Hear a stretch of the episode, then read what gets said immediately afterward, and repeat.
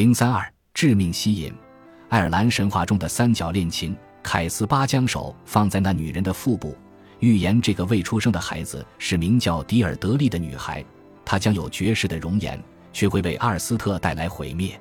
劫掠库林之牛，Green 一九九七一月二十九。与爱尔兰诸神有关的故事中有一个反复出现的主题，就是年老的丈夫、年轻女子以及同她一样年轻的追求者之间的三角恋情。这可能是主权神话的一种隐藏变体。在这类神话中，年老的国王遭到年轻的王位争夺者的挑战，而位于三角中心的年轻女子则扮演着主权女神的角色。年轻篡位者必须通过同他结合的方式，才能赢得他赐予这片土地繁荣的能力。如果国家需要恢复活力，那么衰老而必朽的君王必须被褫夺其王位，代以生机勃发的新人。奥恩古斯和凯雅的故事，一定程度上也是这个主题的变奏。尽管在这个故事中，年老的对手是凯雅的父亲，而非国王。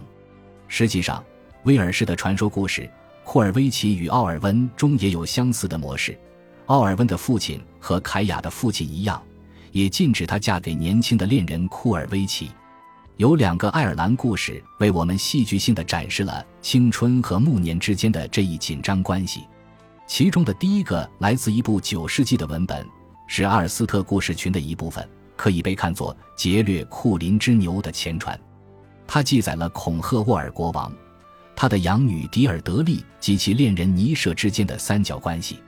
第二个故事则来自一则十世纪传说，后来被编入十二世纪的芬尼安故事群。这个故事讲述了迪尔梅德和格拉妮的爱情故事，后者是费奥纳勇士团上了年纪的领袖国王费恩的未婚妻。迪尔德利的命运，早在他出生之前就被阿尔斯特的宫廷德鲁伊凯斯巴预言了。凯斯巴告诉人们。这个孩子将拥有倾国倾城的容颜，而阿尔斯特也的确会因为他而倾覆。于是宫中臣子纷纷要求这个孩子一出生就将他杀死，但国王却拒绝了他们的请求，决定将她收为自己的养女秘密抚养。然而，随着小女孩渐渐长大，恐吓沃尔王被她的美丽迷住了，想要娶她为妻。迪尔德利自小长在深闺，没有见过其他男人。但有一天，他偶然见到养父杀死一头小牛，并将其剥皮的情景。这时，有只渡鸦飞落，啄食小牛流出来的鲜血。四周大雪飘落，迪尔德利被眼前白色、红色和黑色三者并存时的鲜明对照深深震撼了。他发誓自己要嫁给一个头发像渡鸦羽毛一样黑、皮肤像雪一样白、脸颊像鲜血般红润的男人。迪尔德利身边有一个伴从，名叫利巴古姆。他告诉迪尔德利，事实上的确有个符合这种描述的年轻人，他的名字叫做尼舍。他有两个兄弟。不同于其他三角恋情的是，在这个故事中，是女方迪尔德利先对尼舍展开了追求。他试图与尼舍接触，但他会为阿尔斯特招来灾祸的名声早已远近皆知，因而尼舍回绝了他的示好。但迪尔德利没有放弃，因为他知道一种让他无法拒绝的手段，向他的荣誉发起挑战，威胁他如果不与自己私奔，就会蒙受羞辱，再也抬不起头来。于是，这对情人和尼舍的两个兄弟一起逃到了苏格兰。但不久后，孔赫沃尔就派福格斯麦克罗茨作为使者，召他们回艾温马哈，声称自己已经赦免了他们的背叛行为。后来，国王的承诺被证明是个骗局。报复心重的国王雇了一个名叫欧汉的人，杀死了尼舍和他的兄弟。而迪尔德利面临的惩罚，则是被迫嫁给杀害他爱人的凶手。不愿从命的他选择了自尽。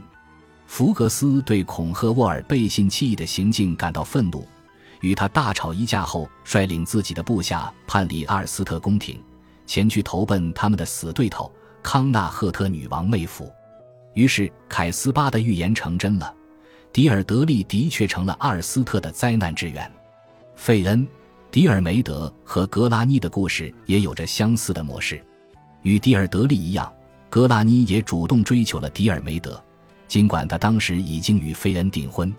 他对费恩的背叛暗示着他其实也是主权女神的潜在化身，抛弃年老体衰的凡人丈夫，并寻求与一个富有青春活力的年轻伴侣结合，从而使爱尔兰重新获得繁荣和稳定，焕发新的生机。和尼舍一样，迪尔梅德一开始也在格拉妮的攻势面前退缩了。他处在一个尴尬的位置上，因为他是费恩的副将，荣誉要求他忠于其君主。然而，格拉尼也用了与迪尔德利完全相同的手段，以迪尔梅德身为英雄的荣耀相威胁。于是，他身上现在背负了相反的双重义务，陷入了无法脱身的困局。他顺从了格拉尼的意愿。二人从费恩的领地塔拉私奔了，被抛弃的年老未婚夫对他们穷追不舍。这种情况持续了七年。然而，这对苦命的恋人有个帮手，爱神奥恩古斯恰好也是迪尔梅德的养父。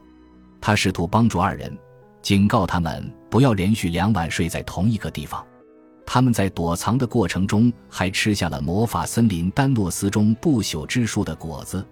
因此获得了有限的永生，这意味着他们只能被比不朽之果的魔力更强大的法术杀死。像恐吓沃尔一样，费恩也采取了诱骗的手段。他假意与迪尔梅德和好，并邀请对方与自己一起狩猎野猪。这是个格外狡诈的计谋，因为费恩知道一个有关迪尔梅德的预言：他将被一头野兽——伯安古尔般的野猪杀死。这头野兽有形体变化的能力，他曾经变成过人形，而他变成的人正是与迪尔梅德一起长大的寄养兄弟。文献中对迪尔梅德的死有两种说法，在其中的一个版本里，他被野猪背上浸透了毒液的尖刺戳伤，不治身亡；而另一个版本则认为费恩本人才是造成年轻人死亡的罪魁祸首，他本可以通过给迪尔梅德喂水而救活他。他曾三次用双手掬来一捧有疗愈效果的神圣井水，但前两次都还没走到迪尔梅德面前，就故意让水从指缝间漏掉了。当第三次捧来圣水时，他终于下定决心要救治自己的年轻情敌，但他来晚了一步，迪尔梅德已经死了。本集播放完毕，感谢您的收听，喜欢请订阅加关注，主页有更多精彩内容。